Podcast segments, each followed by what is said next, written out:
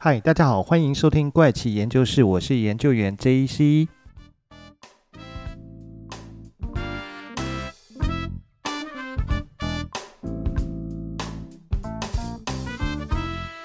嗨，大家这周过得好吗？我是研究员 JC。在今天节目开始前哦，想要先跟大家聊一下，就是韩国的娱乐。其实韩国娱乐里面，特别是韩国的戏剧哦，这几十年来啊、不是几十年啊，这十几年来发展的其实非常的好。其实非常多的一些市场都很喜欢韩国的戏剧这一块。那韩剧一直来呢，也有很多非常受欢迎的代表，从非常早年的所谓的蓝色生死恋开始，一直到后面的咖啡王子一号店啊，继承者们啊，来自星星的你，太阳的后裔。请回答一九九八，再到后面的孤独又灿烂的鬼神，Sky Castle，然后还有爱的迫降，甚至是机智医师生活，还有夫妇的世界等等。其实，在不同时间哦。都一直会出现一些很受欢迎的戏剧哦。那其实今年二零二一年也不例外。上半年呢，在韩国收视率超过有十 percent 以上的呃韩剧呢，分别有像是日播剧的《基督山小姐》、OK 光姐妹，跟所谓的周播剧，那、像是《暗行御史》、《朝鲜秘密搜查团》，还有《黑道律师文森佐》。哲人皇后、Penthouse、上流战争，还有模范计程车这几部等等。不过今天主要不是要来讲韩剧了，但是嗯。主题跟韩剧还是有那么一点关系。那今天主要分享主题呢，就跟刚刚讲到的最后一部韩剧《模范计程车》有关系。那为什么跟它有关系呢？它其实是韩国 SBS 的一个连续剧啊。这部剧呢，其实是改编自同名的一个网络漫画。那不过这部《模范计程车》一开始呢，诶，收视率其实就很好，但是没想到编剧跟导演因为意见不合，中间呢被换掉编剧，差不多就是原来的编剧到第十集啊，第十一集。开始以后，剧情就不太一样了。不过这一部剧一共有十六集啦。那但是最后呢，虽然让人家觉得说有一点前面好，后面没那么好，但是呢。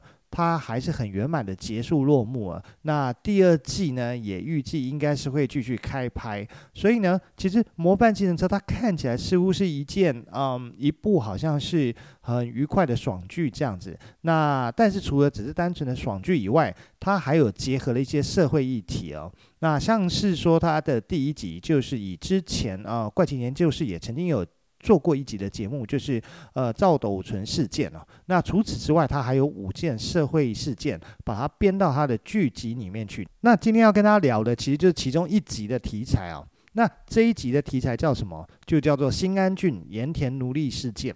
新安郡盐田奴隶事件呢，其实是发生在二零一四年，在韩国一个非常知名的社会事件。它主要是嗯，在新安郡这个盐田里面呢。发现了有很多有智能障碍或者是身障的人士，他们在这边呢，竟然被当作是奴隶般的买卖交易。以后，那被卖到这边以后呢，他们还被剥削劳动。这个事件被迫在盐田里面工作。如果你逃跑的话，被抓回来就会被殴打，而且会更严重的被呃压榨。那一直到后面最后面被揭发以后，这个事情才整个被曝光。那在这部剧里面呢，当然是被做一些改编呢、他。是被改编成在育幼院长大的姜玛利亚，他是遭到社工的中介啊崔中淑诈骗而被卖到酱厂，那被雇主反复的进行欺负啊、监禁啦、在冷冻库啊撒盐啊、用热水泼醒等等等，甚至遭到性暴力，最后面逃出寻求警方的帮助，还被送回去。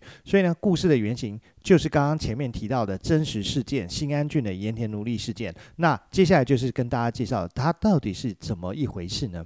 首先呢，我们先来讲一下发生盐田奴隶事件的新安郡这个地方。哦，新安郡它本来就是一个农业社区啊，它位在韩国的西南海岸啊。那为了振兴经济啊，他就决定说要去发展观光。在二零一九年呢，新安郡他们决定要推动一个计划，就是把所谓的半月岛。跟普子岛这两座相邻的小岛啊，打造成紫岛，就是紫色的紫紫岛。它就是做了一个这样的一个包装，所谓的紫岛计划。那希望借此能吸引观光客到这边来游玩。所以呢，他们做几件事情，包括第一个种植大量薰衣草等紫色的花草，还有设立像是紫色的电话亭啊。那紫色的大桥啦，那甚至将岛上超过四百栋的建筑物都漆成紫色，就好像地中海，你看希腊那边他们的房子都是白色一样，他们这边就是以一个紫色为主题。那其实呢，新安郡它是位于全罗南道，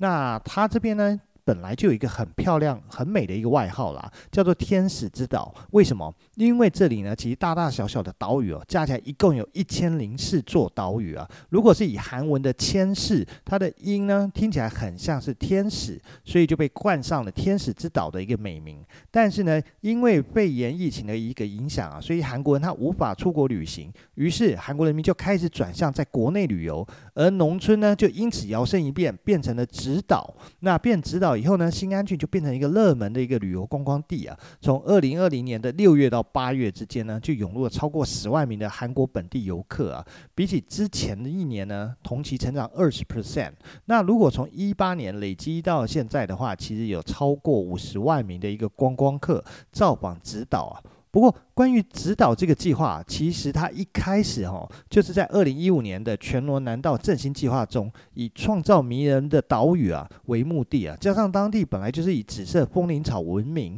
所以他们才决定说用紫色作为基调，来创造一个紫色的氛围。那还有甚至是包装一个紫色的一个主题来吸引游客啊。所以当地的农民啊，他们就开始种植所谓的甜菜、芥蓝。那当地的政府甚至种了三万棵新英格兰紫苑，以及在两万一千五百平方公尺上面去种植所谓的薰衣草。那两座岛屿啊，就是刚刚讲到的这两座岛屿，就是像普子岛跟半月岛这两座岛屿中间呢，他们还把它盖了一座紫色的大桥，让游客来的时候可以利用这个紫色的大桥来回两座岛屿啊。不过这两座岛屿加起来的居民哦，其实也才不到一百五十人而已啦。算是一个本地居民非常少的一个嗯地区，对。那如果说呢，你是要从韩国首尔自驾游的话呢，从首尔开车来直岛，大概需要六个小时的车程呢。为了迎合新一波的观光潮啊，直岛上开设了一些像是咖啡店啊、餐厅啊、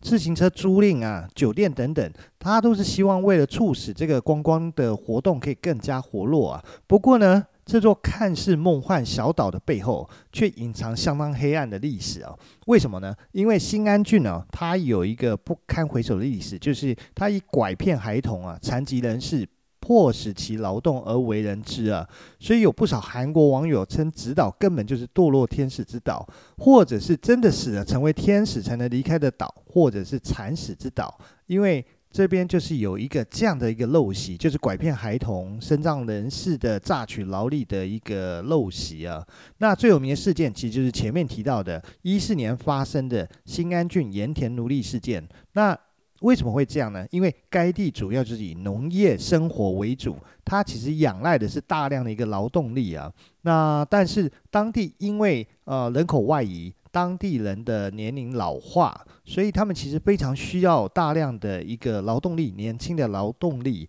所以才会发生说，当地的雇主呢，他们透过一些非法无良的中介呢，他们去引进很多可能是有智能障碍或者是部分生产人士呢，进入到当地去成为他们的一个劳动力。可是这些人是怎么来的？这些人通常呢，都是中介。他们去路上物色一些游民或者是智能障碍的对象，然后拐骗来这边。通常价格呢，大概会是一万韩元的价格卖给所谓当地农民雇主啊。那一万韩元到底是多少钱呢？它大概是台币两百五十元。所以说呢。这些被拐骗来的人，他们基本上根本就不值钱嘛。就是你是非法无良的中介，你竟然以这么便宜的价格把它卖给当地的农民，那这些农呃被拐来这边的这些劳动人口，他们来这边工作，真的可以拿到薪水吗？事实上是根本拿不到薪水。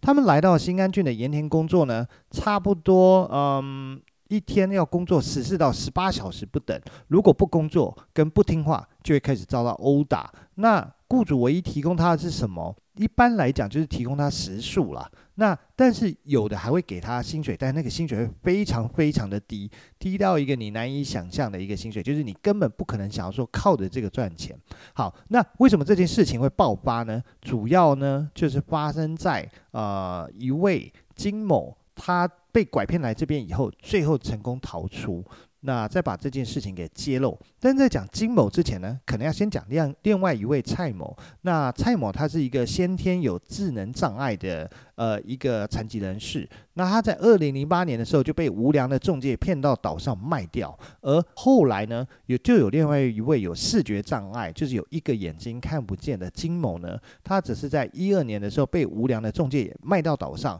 那他们都为同一位雇主工作啊。那他们到这位雇主这边呢，其实每天睡不到五个小时，但是他要做的事情远远不只是在盐田里面工作，他同时还要负责雇主的农田啊，盖房子啦。各种劳力工作啦，还有到雇主的家中，雇主叫做洪正基啊，他的家中做事啊。所以在岛上呢，金某曾经数次带着蔡某一起逃出这个岛啊，可是最终呢，都以失败告终啊。甚至是雇主说威胁他们说，如果你们再敢逃跑，再被我抓回来，我就要把你们杀死。那么金某最初是怎么被骗到岛上的呢？跟最后他又是如何成功逃离啊？金某的故事其实发生在二零一二年的七月四号晚上啊，长期无家可归的游民啊，他就是金某啦。那一如既往，他睡在首尔的一个火车站，结果呢，有一位陌生人就接近他，表示说：“诶。”我可以提供你一份吃住无虞的一个工作哦，就这样子，诶，金某就觉得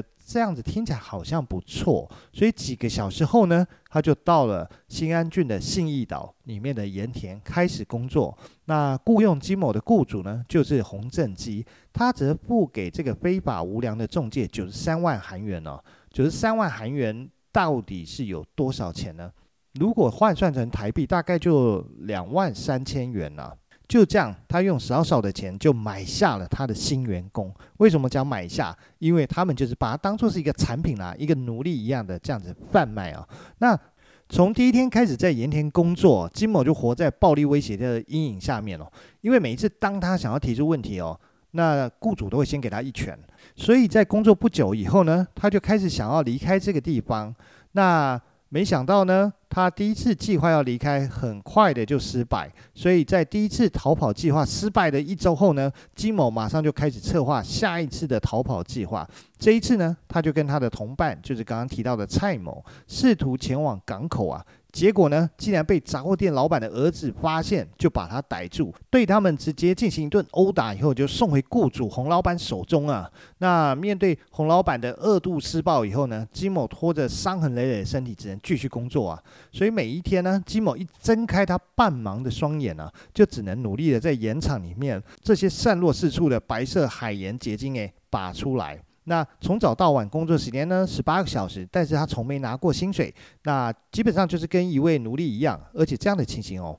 不但发生在二十一世纪的韩国，整个韩国有三分之二的盐哦，都产自于这个地方，就是新安郡。那在新安郡呢，一共有八百五十座的盐场啊，分布在数十座沿海的小岛上面哦。在这些靠海为生的开发历史的故事里面呢，两千两百名的岛民中，半数从事都跟盐相关的工作啊，所以。在这边工作，劳工其实都是很艰苦的，在这边生活。那金某虽然很害怕老板，但是他还是不死心哦。所以在某个月的月底，他再度的企图要逃离信义岛。那这次的逃跑最后还是以失败收场啊。所以他的雇主洪老板就很愤怒的一个警告金某说：如果你再有任何企图逃跑盐田的行为哦，就会有一把刀直接插到你的胃上面。但是呢，呃，即便这个洪老板他一直对他拳脚相向啊，甚至是打破他的眼镜啊，那给他更多的工作，可是他从来没有停止说要逃跑的一个想法，只是说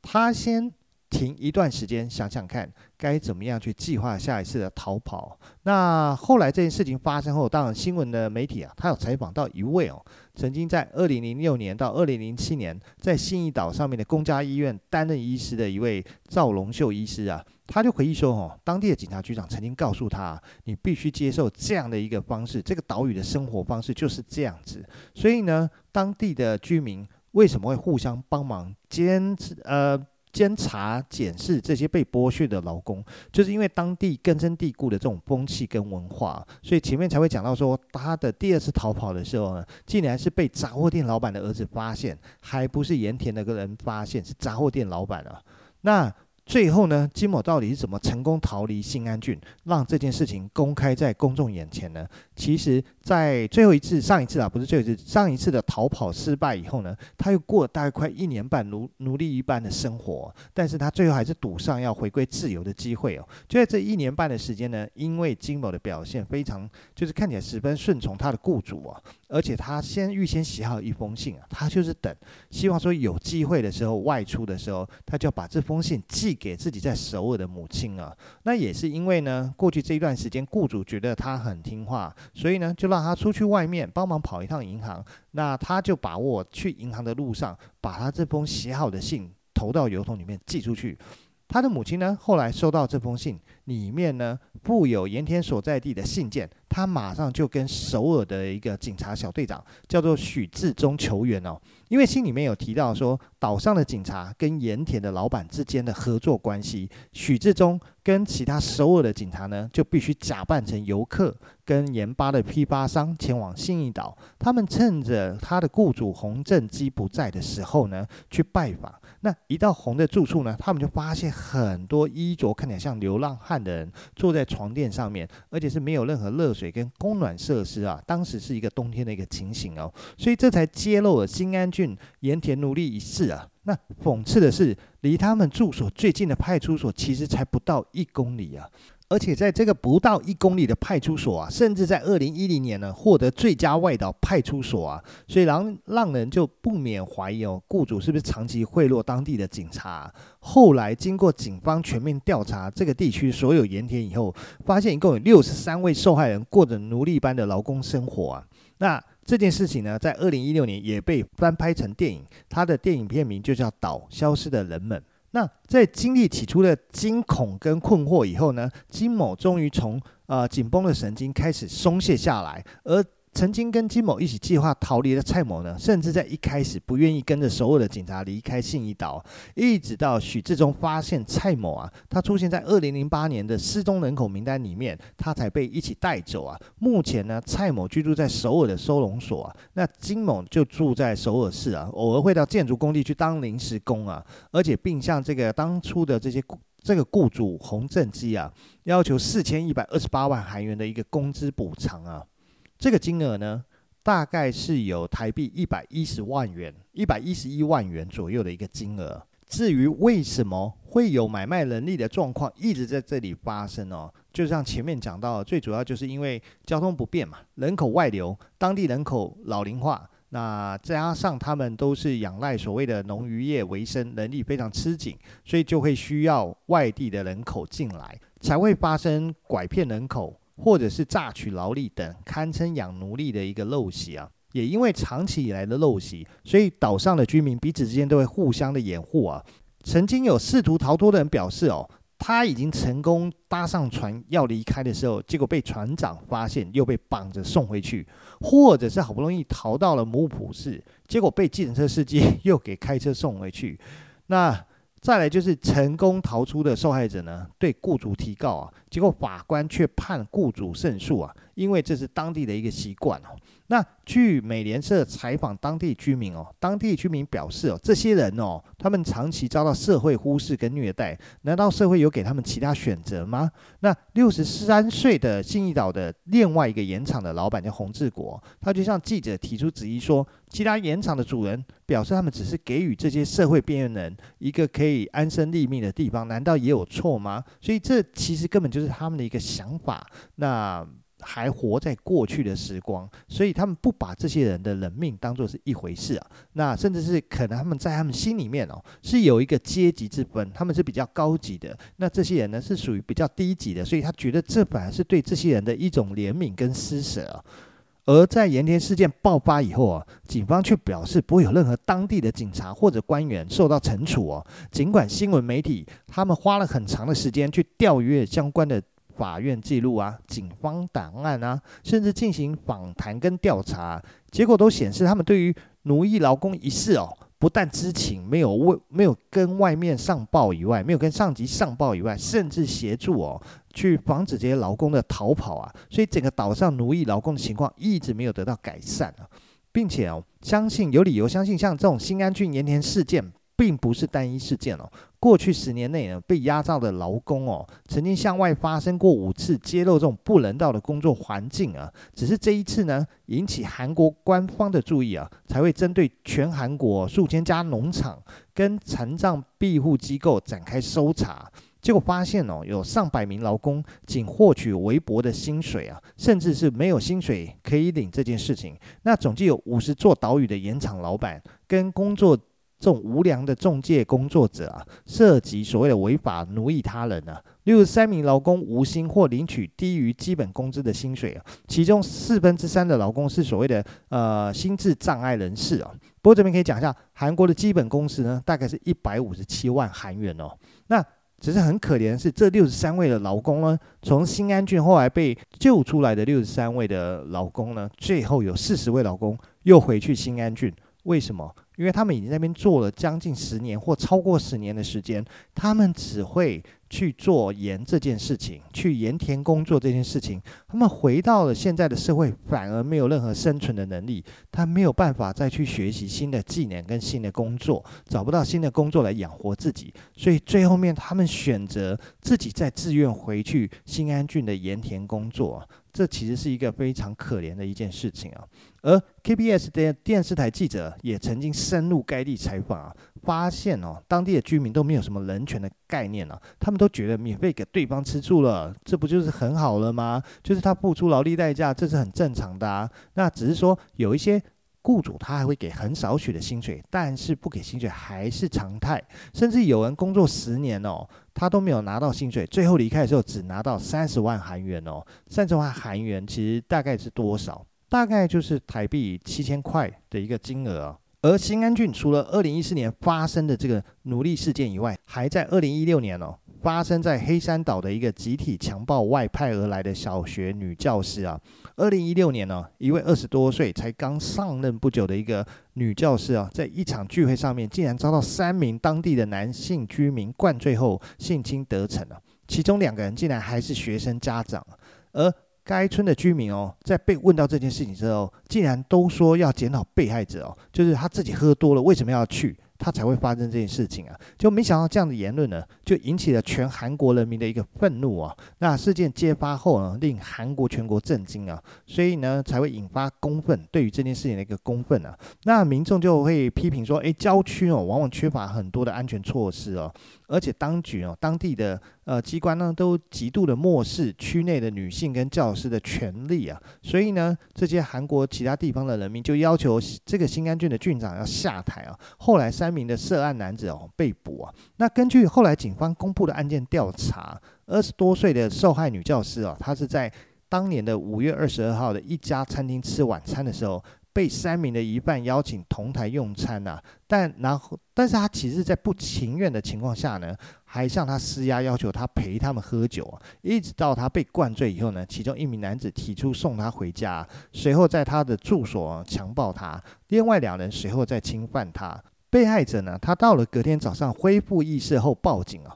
然后就赶快到医院去进行所谓的 DNA 的采证啊。采证结果呢，发现说这些 DNA 证据就跟这三位疑犯是吻合的，所以警方呢也会调查说这疑犯到底是预谋犯案还是临时起意的啊。但是更令人震惊的就是当地居民哦，竟然都站在施暴者一方，怪的是受害人你自己要喝醉。那所以才会说，诶，接受电视台采访之后，到处都在发生比这更严重的事情哦。那这有什么大不了？所以这样的一个言论经过电视台的播放出去后，才会引起韩国全国上下的一个愤怒啊。那媒体呢，跟民众同时就会批评哦，新安郡的郊区哦，缺乏保安措施哦。部分地区甚至没有警察局的派出所，让女性面对危险的工作环境的时候呢，她们到底要如何自处跟如何保护自己啊？那二零一九年呢，由知名女星啊李英爱主演的惊悚电影啊，找到我的故事原型，就是以这件事情去进行改编的哦。而且有一份哦，是在韩国二零一三年的一个调查，在全韩国六十九个中等都市犯罪率之中的第一名呢，就是全罗南道的新安郡与木浦市。主要就是因为当地的警力不足跟官官相护啊。那尽管在二零一六年呢，他们已经有扩编警力这件事情，致力去改善当地的自然跟发展观光啊，希望扭转外界对他们的负面印象啊。但是当地呢，依然架设的警告标志就是女性、孩童独自一人时可能会遇害，希望大家在散步、运动时一定要与监护人同行哦。不过，这个警告标志啊，在二零一九年因为遭当地居民的投诉而裁撤哦。而一九年呢，当地就开始大力的推展观光啊，加上警力的扩编啊，让许多外地的游客哦，似乎可以安心的前往那里旅游。但是，还是有韩国网友表示哦，各位外出旅游的朋友一定要小心哦，尽量避免一个人独自前往新安郡哦。想想看，如果说你要前往旅游，竟然还要考虑不可以一个人独自前往，这是对安全上面有多大的风险？那今天时间差不多了，就跟大家先分享到这边。那下礼拜呢，可以再继续跟大家分享模范计程车里面的其他韩国的事件。那今天就先到这里边喽，拜拜。